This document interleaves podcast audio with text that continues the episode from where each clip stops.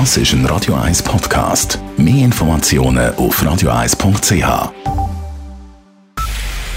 Es ist 9 Uhr. Radio 1, der Tag in 3 Minuten. Mit dem Alles Kral.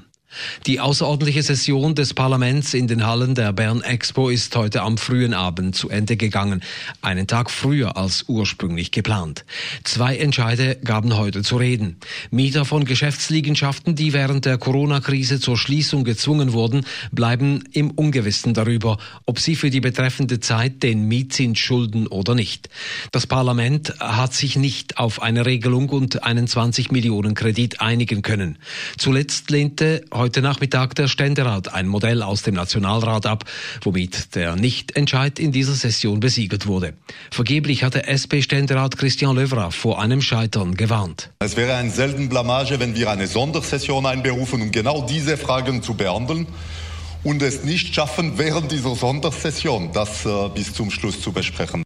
Im Weiteren lehnte der Ständerat eine Motion zu einem vorübergehenden Verbot von Dividendenausschüttungen für Unternehmen ab, die Kurzarbeit angemeldet hatten.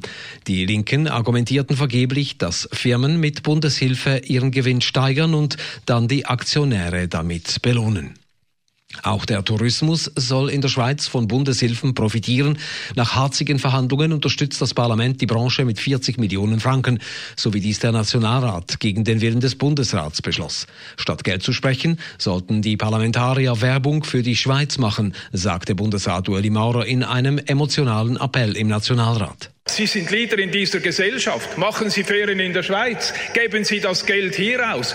Äh, besuchen Sie die Naturschönheiten. Machen Sie Sport. Genießen Sie das feine Essen, den feinen Wein, das Bier, das Wasser, alles, was wir haben. Das müsste das Signal sein eines Parlaments nach dieser Sondersession. Der Ständerat, der für den Tourismus sogar 67 Millionen Franken sprechen wollte, gab schließlich nach.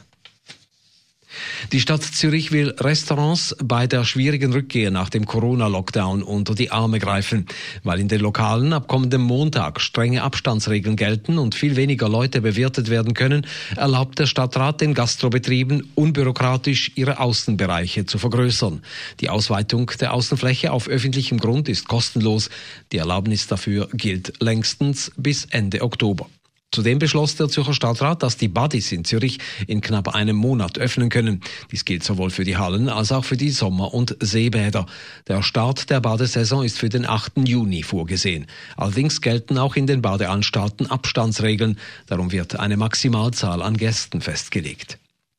Ein Fluglotse der Firma Skyguide, der 2011 auf dem Flughafen Zürich beinahe einen Zusammenstoß zweier Flugzeuge verursacht hätte, wird für seinen Fehler definitiv nicht bestraft.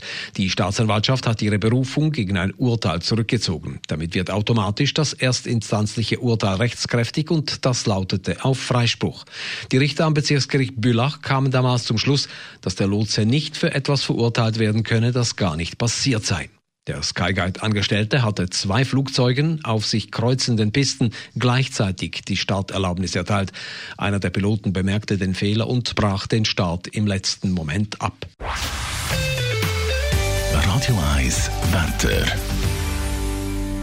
Nach einem freundlichen Abend ist es in der Nacht meistens klar. Morgen am Donnerstag ist es dann sonnig, abgesehen von ein paar Schleierwolken am Nachmittag. Temperaturen zum Aufstehen bei frischen 2 bis 5 Grad. Lokal gibt es auch leichten Bodenfrost. Am Nachmittag 20 bis 21 Grad. Das war der Tag in 3 Minuten.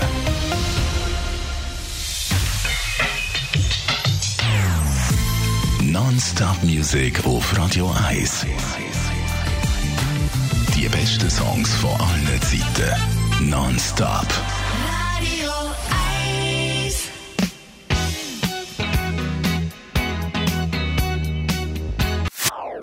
Das ist ein Radio 1 Podcast. Mehr Informationen auf radio1.ch.